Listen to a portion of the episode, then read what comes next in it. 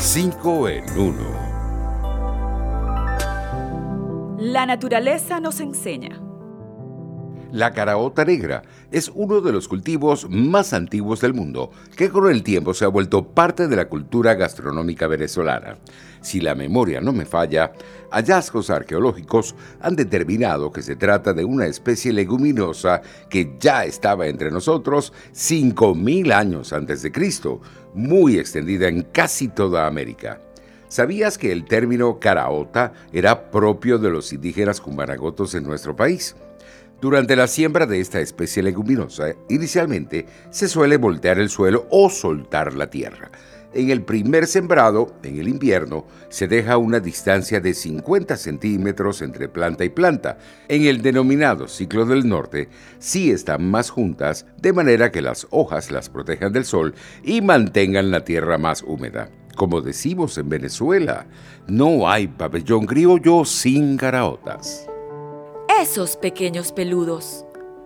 Enseñar trucos y obediencia a nuestros perros cuando están cachorros ayuda a educarlos y evita problemas de comportamiento en el futuro. De todos es conocido que tener animales educados puede facilitar la convivencia en el hogar para conseguir que nuestras mascotas acudan a nuestro llamado o hagan sus necesidades en el lugar dispuesto para ellos, basta con tener paciencia y mucho cariño. Ustedes preguntarán, ¿cómo es eso? Primero, para que nuestros perros acudan a nuestra llamada, la orden debe pronunciarse con claridad y estar acompañada con gestos que la apoyen. Las palabras deben ser siempre las mismas y es necesario recompensarle cuando llegue a nuestro lado. Recuerda que el comportamiento de nuestros mejores amigos es el resultado de su herencia genética, la educación que ha recibido y su experiencia de vida. El corotero.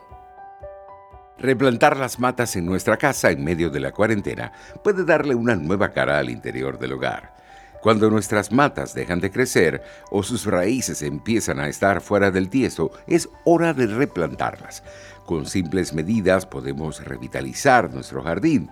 Basta con sacar la planta en cuestión de la maceta con mucho cuidado para no dañar las raíces y comprobar su estado. Luego, podemos utilizar abono para ayudar a que tenga más nutrientes.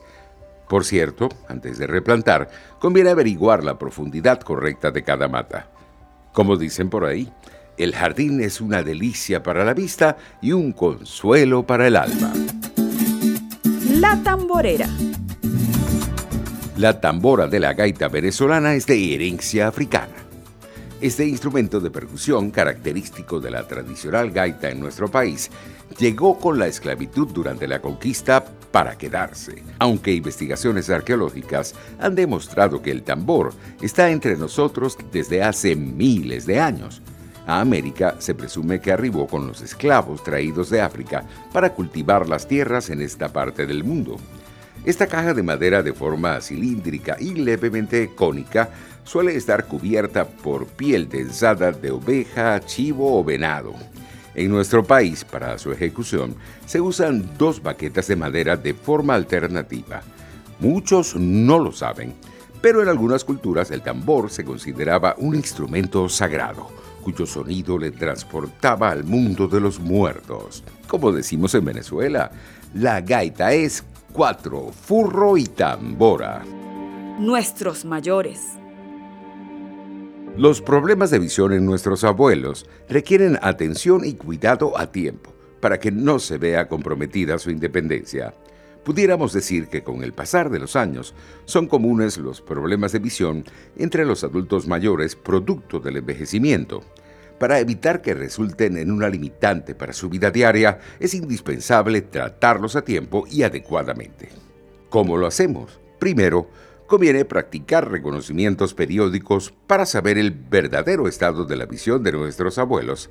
Y segundo, no hay que dudar en ir al oftalmólogo si presentan algunos de los siguientes síntomas.